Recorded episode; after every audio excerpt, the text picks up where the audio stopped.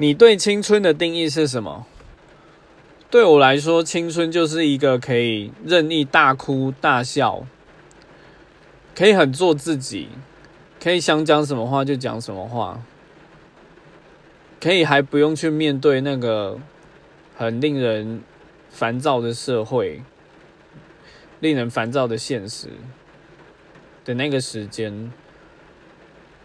但是，就好像蓝色大门里面讲的，就是说，当你回过头的时候，你才会发现，原来。原来青春就在那里，原来蓝色大门就是在那里。这是我对青春的认知。